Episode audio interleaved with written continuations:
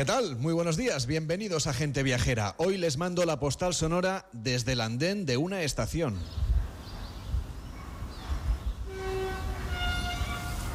Es una estación en la que se oyen los pajarillos. No hay nadie en el recinto, pero se espera el paso de un tren que está a punto de llegar. Lo sabemos porque ya escuchamos de fondo los avisos sonoros que va emitiendo conforme se acerca a un paso a nivel o a una zona de parada como esta en la que nos encontramos, la estación de Aro, en La Rioja. Un lugar que es un destino en sí mismo, aunque hasta aquí la mayor parte de viajeros llegan en medios de transporte diferentes del tren. Los ferrocarriles pasan especialmente para transportar mercancías y vino, aunque haya también servicio de pasajeros. Y hasta aquí el tren. Uno, dos, tres, cuatro, cinco, seis, siete y así hasta 30 vagones impulsados por dos locomotoras que pasan sin parar y que transportan, vaya usted a saber qué. Todo dentro de enormes contenedores de acero. Para cuando acabe de atravesar la vía número 3, este convoy que ahora está circulando, volverán a escucharse en primer plano los sonidos de los pajarillos y el viento que mece suavemente los viñedos que nutren a las enormes bodegas que rodean esta estación de Aro. El tren jugó un papel fundamental en el desarrollo económico de La Rioja y en el despunte de su vino. Podemos decir que fue una suma de factores que se dieron en el lugar adecuado en el momento oportuno. Y así se creó un imperio, el del vino de La Rioja. Hoy este barrio de la estación es un lugar único en el mundo que se ha sabido reorientar para ofrecer experiencias a los viajeros que son entusiastas del vino. Las bodegas lucen sus mejores galas para recibir a aquellos que quieren sellar su pasaporte certificando cada una de las catas que han saboreado. ¿Lo ven? ¿Lo escuchan? Mejor dicho, el tren ya ha pasado. Ahí vuelven los pajarillos. Desde la estación de Aro, donde la batalla del vino, que será dentro de unos días en La Rioja, les mando hoy la postal sonora de gente viajera. En Onda Cero, gente viajera, Carlas Lamelo.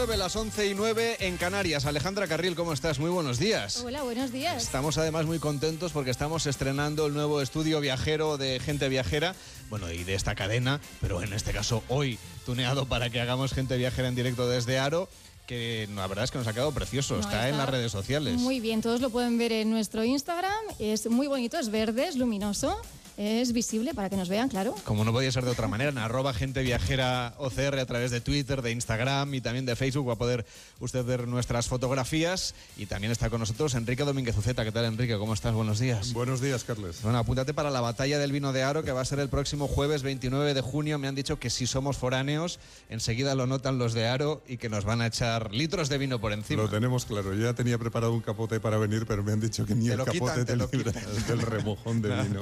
Nada eso. Bueno, y es que en Aro la cultura en torno al enoturismo es un distintivo, es el motivo porque cada año visitan la localidad turistas y profesionales del mundo del sector. Hay una tradición con viñedos, con producción de vino, que nos lleva a un enclave que es único en el mundo, lo decíamos en la postal sonora.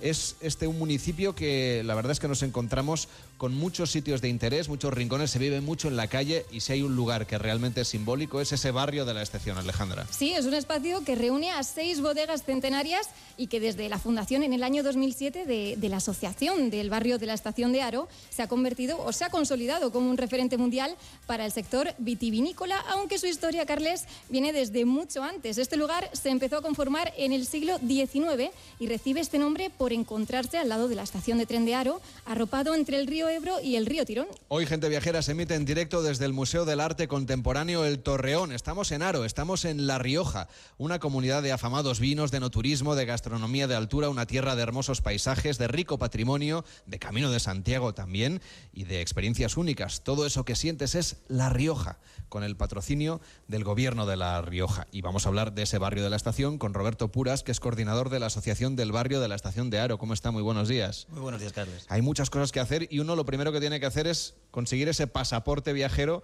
para ir sellando cada una de las catas, ¿no?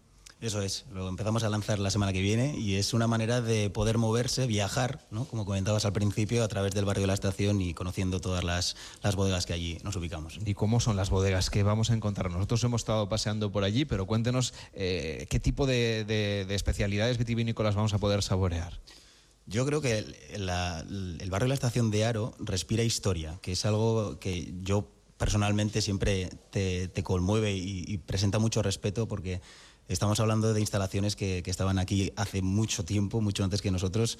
Estamos hablando de lugares eh, únicos desde el siglo XIX, calados, centenarios. Estamos hablando de, de, tinas centenarias por las que han pasado litros y litros de vino.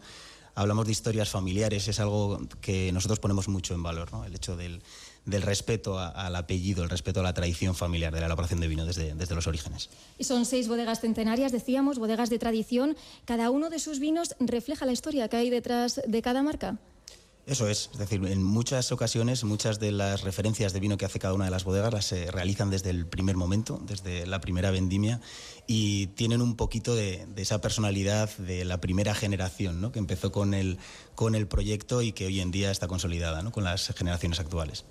Estoy, eh, tengo entendido, me han, contado que ahí su principal misión, además obviamente de dar a conocer el vino, es que la gente sea feliz cuando vaya al barrio de la estación, que buscan esa felicidad.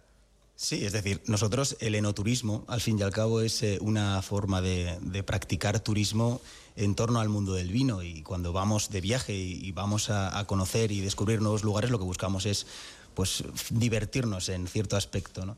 Y el barrio de la estación es un barrio vivo, que es algo súper interesante de, ver y de conocer. ¿no? Cuando nosotros bajamos al barrio de la estación, y comentábamos al principio, ¿no? fuera de micros, que eh, das una vueltita antes de, empezar con las actividades, con las experiencias, que, con la apertura de los wine bars, y hay mucha gente. Mucha gente que, baja con, con, unas expectativas que creo que finalmente se cumplen porque la experiencia es eh, grata. Y creo, bueno, desde la asociación estáis muy comprometidos con los eventos de turismo. El referente, sin duda, es la conocida cata del barrio de la estación. ¿En qué consiste y cuándo podemos asistir a la siguiente cata? Pues eh, la Cata del Barrio de la Estación es algo que comienza en el año 2015, fue la primera edición, y es un evento único y referente a nivel de no turismo a nivel nacional en el que damos cita a 3.500 personas en un mismo día, en una misma jornada. Eh, nuestras bodegas abren al público sus instalaciones para hacer diferentes tipos de actividades, mostrar también un poquito sus, eh, sus estructuras y su estética. Muestran dos de sus mejores vinos.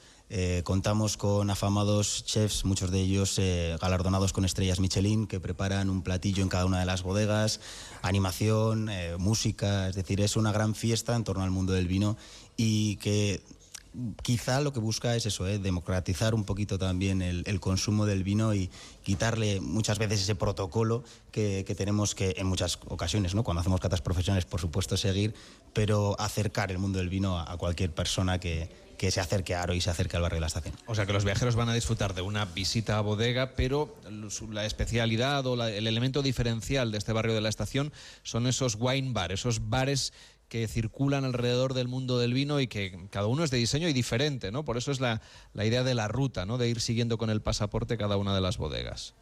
Sí, el, concepto de wine bar, que, que, para muchos de los oyentes que nos están escuchando ahora mismo, eh, quizá lo, lo atribuyen a, a, un bar de vino simplemente. No, es un, es un lugar también didáctico, es un lugar donde aprender, es un lugar donde descubrir nuevos sabores, nuevas sensaciones, pero sí que es un, un punto dentro de las bodegas más desenfadado, ¿no? como decíamos. Entonces, este pasaporte lo que nos va a permitir es que una persona cuando llegue al barrio de la estación reciba esa pequeña credencial o ese pequeño pasaporte, como lo hemos llamado, para que puedan directamente ir sellando por todas las bodegas del barrio de la estación por las seis y descubran un vino premium de cada una de ellas acompañado pues, de una tapa seleccionada. Los viajeros pueden venir aquí al barrio de la estación a probar esos vinos, pero también por otros lugares del mundo, porque creo que uno de los objetivos es llevar a todas las partes posibles los vinos del barrio de la estación. ¿Por qué lugares han viajado ya? Es una de las eh, patas estratégicas, ¿no? como comentamos muchas veces, eh, la internacionalización del barrio de la estación. Estamos hablando de bodegas que, que, son exportadoras, son marcas muy reconocidas a nivel internacional y hemos ido acercando poquito a poco la cultura del vino a través de, de este evento de la cata del barrio de la estación a otros lugares. Y en 2019 estuvimos, por ejemplo, en Nueva York haciendo una, una cata del barrio de la estación eh, trasladando un poco a los neoyorquinos eh, este concepto tan riojano y, tan bodeguero. También estuvimos en Shanghái haciendo una masterclass, ofreciendo los mejores vinos de las bodegas del barrio de la estación para, poner ese, ese punto ¿no? también de, didáctica ¿no? a la hora de, hablar de la historia de, un vino, de la evolución de, un vino. Y realizamos ya in situ en el propio barrio desde hace ya un par de años una acción que llamamos eh, Barrio de la Estación International Wine Encounters, en las que el barrio de la estación se hermana con otra zona bodeguera a nivel internacional. Y bueno, por nuestros lazos históricos, el año pasado empezamos con Francia, empezamos con Burdeos y este año hemos realizado hace muy poquito, en el pasado mes de mayo, hicimos con la zona de Piamonte, con seis casas de Barolo y de Barbaresco, que también vinieron a, mostrar sus mejores vinos. Y es una manera también ¿no? de, redescubrir los vinos del barrio de la estación y además tener ese aliciente de que la gente cuando viene conozca también los vinos de otras zonas productoras internacionales. Imagino que vendrá mucha gente ahora en verano. Sí. Será el momento fuerte, por eso le hemos pedido a Enrique Domínguez Oceta que nos proponga lugares que ver en los meses de julio y agosto viajando por toda la comunidad, por toda La Rioja, que es una comunidad muy accesible para recorrer de norte a sur. Bueno, yo creo que todos nuestros oyentes eh, ya saben que La Rioja guarda muchísimo patrimonio, tiene mucho que ver, aunque yo creo que lo más bonito no son los monumentos que están dispersos por La Rioja como si estuvieran en un, en un almacén o en un museo. Yo creo que lo bonito es La Rioja en sí misma, el territorio que está sembrado de monumentos. Aquí parece que el paisaje embellece las obras de patrimonio. Por ejemplo, el, monasterio de Valvanera, que es precioso, un edificio de piedra que guarda en su interior esa delicada imagen de la Virgen de Valvanera, pues se levanta en solitario a mil metros de altura en la Sierra de la Demanda, rodeado por bosques de hayas, de robles, de abedules y de acebos, al borde de una empinada ladera por la que sube el rumor de las aguas que, que bajan de las cumbres y que se reúnen en el río que corre por el fondo. Y la verdad es que oír ese rumor desde arriba es una maravilla. El edificio es bonito, pero a mí casi me parece un homenaje a la belleza del lugar. Y eso pasa constantemente y continuamente cuando viajas por La Rioja.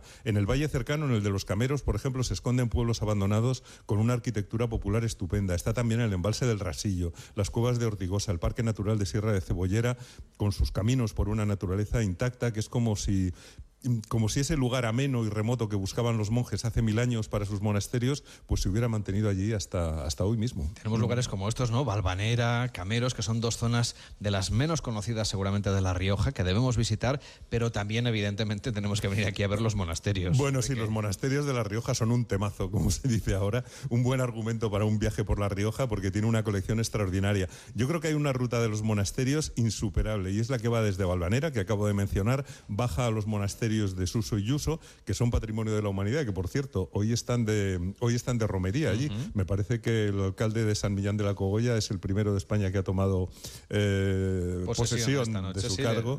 De, la, vara de mando, ¿no? De la vara de mando. Y están todos allí hoy de romería porque no quería perderse la romería por nada del mundo. Bueno, ese monasterio de Suso, que está también encajado entre valles frondosos, eh, la verdad es que es precioso. Y toda aquella zona se llenó de eremitas en la Edad Media porque era un lugar de una belleza ideal, de enorme tranquilidad, hermosura Allí vivían solitarios los ermitaños en armonía con la naturaleza, mucho antes de que Henry David de Thoreau lo hiciera para escribir su Walden. Y bueno, pues sigue la ruta eh, por el monasterio de Cañas, que es de puro gótico cisterciense, habitado por monjas que todavía hacen ganchillo y repostería que venden en la tienda del convento, y seguir luego hasta Nájera, donde está otro monasterio excepcional, como es el de Santa María la Real. Yo creo que para mí el más fascinante de todos los riojanos.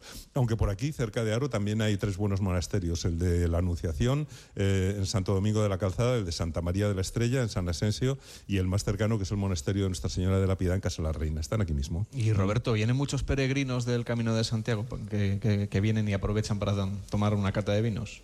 Como hay diferentes caminos, y no solamente es el camino francés, y también tenemos el camino de la costa y el camino del norte, sí que recalan de vez en cuando peregrinos por el barrio de la, de la estación. Pues ya saben los oyentes de Gente Viajera, cuando se acerquen a Aro, que se acerquen a ese barrio de la estación. Roberto Puras, coordinador de esa asociación del barrio de la estación en Aro. Hasta la próxima. Muy buenos días. Muchísimas gracias. Nos decía eh, Roberto, Enrique, que, bueno, que hay peregrinos que aprovechan ¿no? y disfrutan ese camino de Santiago, y es que hay que reivindicarlo. El camino de Santiago es esencial para esta comunidad, para La Rioja. Ya sabes que con pan y vino se hace el camino, pero si de La Rioja, pues yo creo que todavía mejor. Sí, bueno, la verdad es que estamos en, una zona de paso del camino. En realidad sería en plural de los caminos eh, de Santiago, porque hay por lo menos dos que pasan por aquí y que son muy interesantes. Y sobre todo ahora que viene el verano, yo creo que para estos tramos que realmente están muy arbolados es súper agradable hacerlo durante el verano. Bueno, uno es el camino canónico, el francés, que en realidad cruza por el norte de la comunidad, ensartando pues Logroño, Nájera y Santo Domingo de la Calzada. Logroño es una ciudad, que sin duda alguna también merece una visita, porque el camino entra a través del puente de piedra, te puedes dirigir luego al casco antiguo, a la iglesia de Santiago, la Rúa Vieja, la Concatedral, y luego perderte por la calle Laurel, naturalmente, eh, que está llena de bares y de restaurantes y sus buenos pinchos. Pero en ese recorrido, pues también se puede ver Navarrete, lo que queda allí de un hospital de peregrinos del siglo XII, el Hospital de San Juan de Acre, que ahora es la puerta del cementerio, en Santo Domingo de la Calzada también. Es una joya urbana, es un pueblo muy, muy especial, porque realmente es un pueblo que nació a los lados del camino, es el típico pueblo mm, de, borde del camino. Y yo creo que esa estructura es muy bonita, aparte de que, de que la verdad es que es, es muy bonito el pueblo. Además, ya sabes que allí es donde tiene su sede la, en la catedral la leyenda de la gallina eh, asada que cantó, que cantó después de Asada, y es una historia también muy bonita vinculada al camino.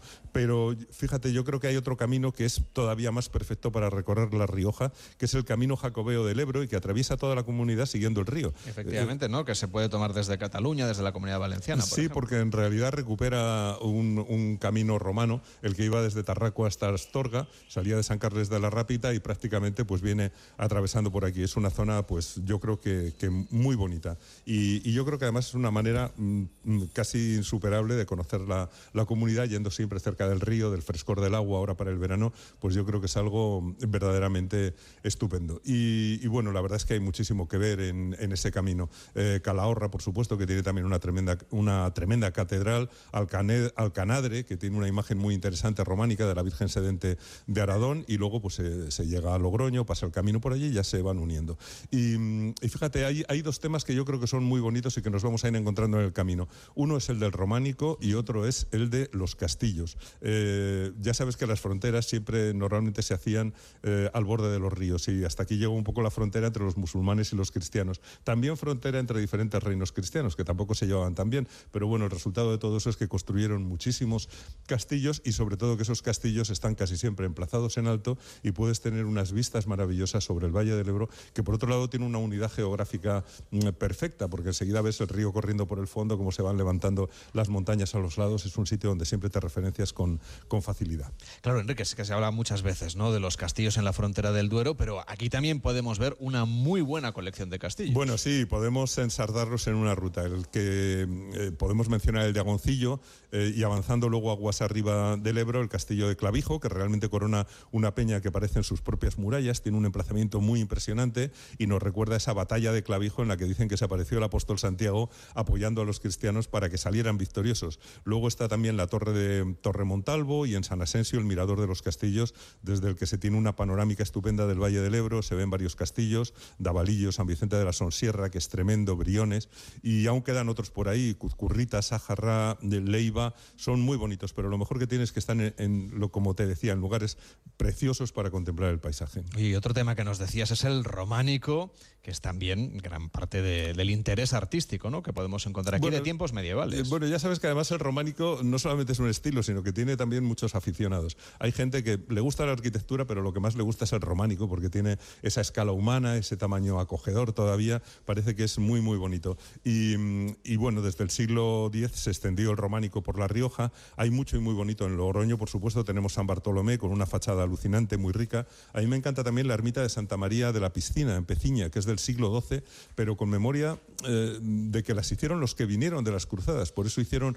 una piscina probática como la de Jerusalén. Y no puede faltar tampoco la Catedral de Santo Domingo de la Calzada. A mí me, me emociona, yo creo que especialmente, ver el monasterio de Suso, esa ampliación románica del primer monasterio mozárabe, con esas potentes columnas. Es un monasterio muy primitivo, muy tosco, pero, pero muy emotivo. Hay muchos templos también con imágenes románicas, eh, además de esa maravilla que yo recomiendo que no se la pierda nadie, que es la arqueta de San Millán en Yuso, con tallas en marfil de la vida del santo, que realmente es una joya. Y quien quiera seguir este tema, em, hay que decirles que tienen un centro del románico, Rioja Románica, entre Viana. Está a 20 minutos de aquí, porque aquí alrededor tenemos muchísimo románico, sobre todo siguiendo mm, el curso de dos ríos, del río Hoja y del río Tirón, que está aquí muy cerca, muy recomendable porque hay cantidad de templos alrededor. Pero si queremos centrarnos en un solo lugar que tenga todo, quizá tendríamos que ir a Nájera, visitar ese monasterio de Santa María la Real, que por fuera es una fortaleza, es casi un castillo, por dentro tiene un delicado claustro gótico, es un templo,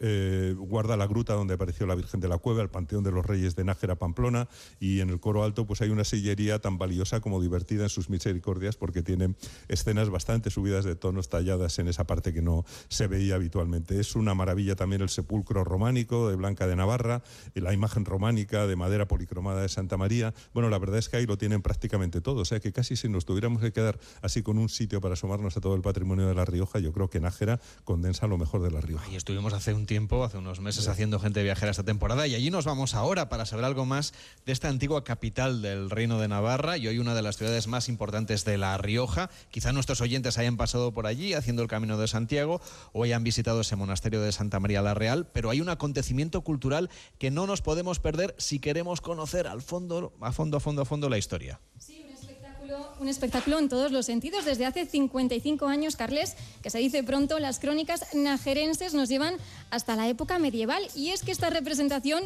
nos transporta a los reinados del rey Sancho III y de su hijo, el rey Don García. Porque Nájera es cuna de reyes y también panteón, porque esta ciudad fue durante 150 años la capital del reino de Navarra. Por eso cada mes de julio la localidad entera se vuelca en representar su propia historia. Víctor Prado, vicepresidente de la Asociación de Amigos de las Crónicas Najerenses y responsable también del Atrecho. ¿Cómo está? Muy buenos días. Buenos días, Carles. 55 ediciones de manera ininterrumpida. Cuéntenos cómo es esta representación de las Crónicas Najerenses. Sí, bueno, a ver si me sé explicar. Eh, seguro que sí. El espectáculo en sí no es más que un espectáculo de teatro, es algo más. Es el abrazo de un pueblo a su historia, y es una carga de responsabilidad, porque este espectáculo lleva ya 55 años, como bien has dicho, y todo comenzó pues porque un historiador de Nájera eh, tenía un proyecto con un guion y lo presentó en el ayuntamiento de aquella época, hay que ponernos en contexto, en el año 69, en un Nájera, eh, pues bueno, de aquellos años que no había nada en los pueblos, y que este hombre presentó este proyecto, coincidió que el alcalde de aquel momento creyó en el proyecto, lo presentó a la Diputación a su vez de Logroño y ese proyecto al final acabó en Madrid y hubo un respaldo tan grande que hizo como una especie de superproducción. De hecho, el primer, el primer escenario que, contempló este espectáculo fue en el claustro del monasterio. Y claro, aquello eh, venían actores de Madrid, de Radio Nacional, venía el atrezo de, de Madrid, venía el vestuario de Madrid, y claro, aquello fue todo un acontecimiento para toda La Rioja. Entonces, ¿eso qué supuso en Nájera? Pues la juventud de Nájera le ilusionó un montón, se apuntó y ahí nació un poco lo que es ahora, lo que conocemos ahora como la crónica najerense. Ese proyecto, eh, claro, era tenía un presupuesto grande, en su momento se decidió que, que los actores locales tendrían que dar un paso adelante y fueron sustituyendo a todos los actores principales que venían entonces de Madrid, que eran profesionales, y ahora mismo el espectáculo está, hay más de 250 personas, todas locales, todos aficionados, que son los que representan pues, a reyes, reinas, caballeros, soldados. es, casi todo el pueblo. Sí, bueno. Yo, yo te podría asegurar que... Es decir, que en todas las familias del pueblo habrá alguien, me refiero que... Eso te iba a decir ahora mismo, que yo creo que prácticamente todas las generaciones de Nájera alguien ha pasado por las crónicas. Y de hecho, mira, hay, un, hay una persona que ha hecho las 55 ediciones. Pero hay personas que han llevan 50, 40, 35, 25. Y bueno, eh, ahora mismo hay familias enteras dentro del espectáculo. Claro, actores, actrices y gente también que se dedica, por ejemplo, al tema del vestuario, como Silvia Ibáñez. ¿Cómo está Silvia? Buenos días. ¿Cómo es el vestuario y el trabajo sobre todo de preparar, de hilvanar, de tomar las medidas, de retocar, de remendar cuando seguramente hay algún accidente por ahí entre representación y representación? Pues mira, esto es como tener en tu casa un gran armario y tienes que ir componiendo y ajustando, eh, renovando. Entonces partimos de ciertos trajes que venían, como bien ha dicho Víctor, de la sastrería Cornejo, eh, de Madrid, que actualmente eh, es la que viste las grandes producciones. Y además eh, hemos contado siempre con un grupo de costura que ellas meticulosamente y con muchísimo cariño y tacto han ido hilvanando y tejiendo, forjando todo este material que tenemos. Aproximadamente 400 trajes, eh, con lo que ello conlleva, que no, un traje se compone de eh, no solo el exterior, la capa y el vestido que tú ves, dentro hay, o sea, fuera hay un barboquejo, eh, unas joyas, unas coronas, dentro hay pues cancanes, todo este tipo de pequeños detalles que son los que engrandecen el espectáculo. O sea que conservan vestuario del principio del todo. Sí, ¿Y cómo se guarda para que se preserve y no se estropee? Pues mira, eh, el espectáculo es en julio. Mm, Este año, por ejemplo, que la gente apunte del 25 al 29 de julio, me han dicho que hasta, hasta dentro de unos días no salen a la venta las entradas. Perfecto. Luego eh, detallamos todos eh, teléfonos, entradas y demás. Eh, entonces, eh, tenemos de agosto, nos lo tomamos de descanso, Vale. pero a partir de mm, eh, septiembre ya empezamos a trabajar en la siguiente edición. Entonces lo tenemos para, para una puesta a punto eh, perfecta para cuando llega el momento. Venga, pues y ahora estamos ya Ya en con ello. casi todo a punto. Oiga, y si alguien quiere comprar las entradas, a Mira. principios de, de mes se pondrán a la venta, es decir, dentro de 10 días más o menos. Tenemos, eh, se ponen a la venta el 11 de julio, eh, llamando al teléfono 941 36 33 05. Tenemos la página web eh, www.cronicanagerense.com y hacemos un cuadro exterior gratuito para eh, tomarlo como un aperitivo el día 21 y 22 de julio. Y luego el día 25, del 25 al 29 ya es el espectáculo. Entonces, como estamos en gente viajera, eh, cualquiera que venga a Nájera, bien sea peregrino porque está haciendo el camino o bien sea porque le apetece conocer La Rioja, se viene a Nájera, eh, se pasea por el casco viejo, cruza los cuatro puentes que tenemos, descansa en la ribera, merienda con un buen vino y se viene al espectáculo a las diez y media de la noche y del 25 martes al 29 sábado, cualquiera de los días va a disfrutar de un maravilloso día por Nájera. Pues planazo, vamos a poner el teléfono y todo lo demás en las redes sociales de, Gente Viajera. Recordamos el 941 36 33 05. 941 36 33 05, pero ahora enseguida lo colgamos también en las redes para que la gente lo pueda, lo pueda consultar y hacer la reserva de su entrada, pues para que este mes de julio vivan esas crónicas najerenses. Víctor Prado, vicepresidente de la Asociación de Amigos de las Crónicas Najerenses. Gracias por acompañarnos. Buenos días. Muchas gracias a ti. Y Silvia Ibáñez, enhorabuena por el trabajo que hacen con todo ese vestuario de tanto tiempo y que se va renovando también y se va cuidando. Hasta la Gracias. próxima. Muchas gracias. Y si están pensando en venir a conocer La Rioja, uno de los primeros pasos en la planificación de nuestro viaje sería elegir el alojamiento. Alejandra les ha elegido uno muy singular. Está a solo 5 kilómetros de Aro, donde estamos haciendo hoy gente viajera en directo. Encontramos ahí una opción única en toda esta zona. Sí, es un lugar acogedor que invita a la desconexión, Carles. Así es Natura Resort, el primer y único resort de La Rioja. Lo encontramos en Casa la Reina, en pleno corazón de La Rioja Alta y, como bien decías, a solo 5 kilómetros de aquí, de Aro. Para aquellos viajeros que quieran disfrutar de villas individuales, con porche, con jardín privado y además con todas las comodidades de un hotel, pero en plena naturaleza, tienen en Natura Resort una opción de descanso. Estás alojado en un entorno, tienes tu privacidad, eh, el alojamiento es privativo, no, es, no, son pasillos, no es un ascensor. Tú vas andando, vas entre plantas, tienes tu porche, tienes tu jardín y es lo que le hace que sea, sea diferente al resto de los alojamientos que hay en La Rioja. Como bien explica Pedro Jiménez, impulsor junto a Ramón Santamaría de este nuevo complejo, la privacidad se une a uno de los servicios de hotel en mitad de un entorno natural para hacer una estancia de lo más agradable. Ahora que empieza a llegar el calor en Natura Resort, además nos podemos bañar en la piscina, disfrutar haciendo deporte, sobre todo si queremos ir con nuestra bicicleta o jugar al pádel y compartir la estancia con nuestras mascotas porque es pet friendly. Este complejo formado por 40 villas se inauguró en este pasado mes de febrero y busca ir más allá de un simple alojamiento, busca como nos cuenta Joana Ardeleán, responsable de marketing y ventas, convertirse en toda una experiencia. Queremos que sea una experiencia en su conjunto y que el alojado, si quiere no salir de aquí durante su estancia, que le demos esas herramientas. Tenemos la pista de pádel, tenemos la zona de la carpa de chill piscina y por supuesto dentro pues también el eh, comedor gastronómico y la zona de wine bar. Eh, el cliente puede disfrutar de La Rioja o sencillamente si es una escapada corta, quedarse en Natura y tener todo lo necesario. La oferta gastronómica que encontramos en Natura Resort pasa por la sostenibilidad. Cuentan con su propio huerto y ofrecen una cocina que mezcla tradición y también innovación. El restaurante está abierto para todos los públicos. Tenemos siempre una carta gastronómica y una carta casual, que es más de bocado, más informal. El producto local eh, está basado en, pues, en el producto de aquí de La Rioja y también nosotros tímidamente empezamos con nuestro propio huerto. Eh, nos va a gustar mucho poder coger, incorporar algún plato en la carta que se ha eh, cosechado justo aquí, ¿no? Kilómetro cero, literalmente. Toda esta oferta gastronómica en su restaurante Otium se une a la vinoteca, con la que también cuentan, por supuesto, un complejo del que pueden disfrutar familias, parejas que vengan a conocer La Rioja y encuentren en este resort con instalaciones, por cierto, totalmente accesibles para todas las personas, una buena opción para pasar sus días de descanso y desconexión. Se llama Natura Resort y nos ha llevado Alejandro Carril a este recorrido por esta zona tan especial. Alejandro, no te vayas porque nos subimos a un avión, si te parece. Sí, por supuesto. Seguir viajando en gente viajera.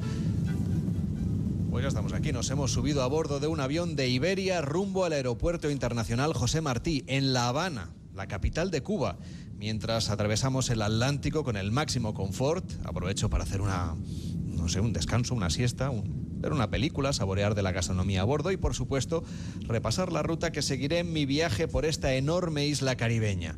Me he reservado casi cuatro semanas para atravesarla, Iré casi de punta a punta, gozando de sus espacios naturales, de sus playas salvajes. Para el final del viaje me he reservado unos días en un hotel vacacional, eso sí, para reponerme de tantas aventuras. En cuanto aterrice, voy a dedicar unos días a callejear La Habana. Es la mejor manera de conocer la ciudad de las mil columnas, llena de coches de colores de los años anteriores a la Revolución. Son vehículos reparados una y otra vez, pero que brillan y que lucen, es un encanto. Aquí todo se aprovecha, las pastillas de freno, los radiadores de las cañerías o los motores que están sellados con la junta de una olla a presión a menudo porque no hay piezas de recambio. Además de conocer sus irregulares carreteras, los conductores cubanos son mecánicos, guías de viaje y conseguidores de todo aquello que el viajero necesite, siempre claro que esté disponible en la isla. En Cuba las cosas van a otro ritmo y es algo que también se disfruta cuando vamos de vacaciones.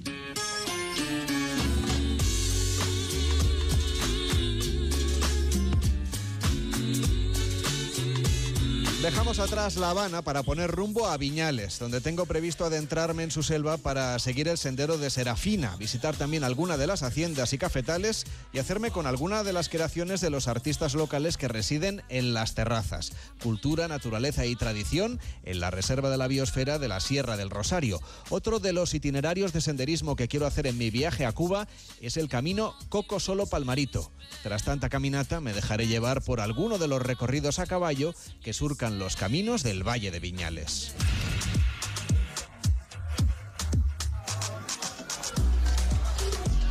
Siguiendo el mapa de la isla mientras vuelo a bordo de este avión de Iberia, he decidido que me perderé en una playa salvaje a la que cuesta un poquito llegar, pero que merece la pena quedarse allí para disfrutar de la soledad en Cayo Jutías, una isla de 4 kilómetros cuadrados de superficie que pertenece al archipiélago de las Coloradas. Es una de las playas más vírgenes de Pinar del Río y tiene unas arenas tan blancas que casi parece que la orilla está enharinada. Al día siguiente quiero llegar a la Ciénaga de Zapata, también conocida como Bahía de Cochinos.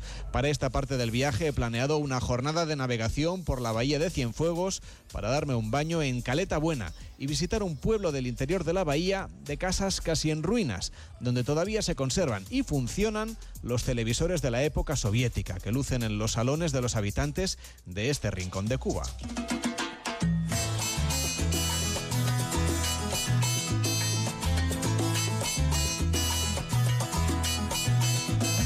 El recorrido me llevará hasta Trinidad, la Sierra de Escambray, el Parque Nacional y Natural de Collantes, Camagüey, Holguín y Santiago de Cuba, en el otro extremo de la isla, antes de regresar a Cayo Guillermo, donde me daré un homenaje de relax, observando cómo el viento mece a las palmeras en la primera línea de la costa.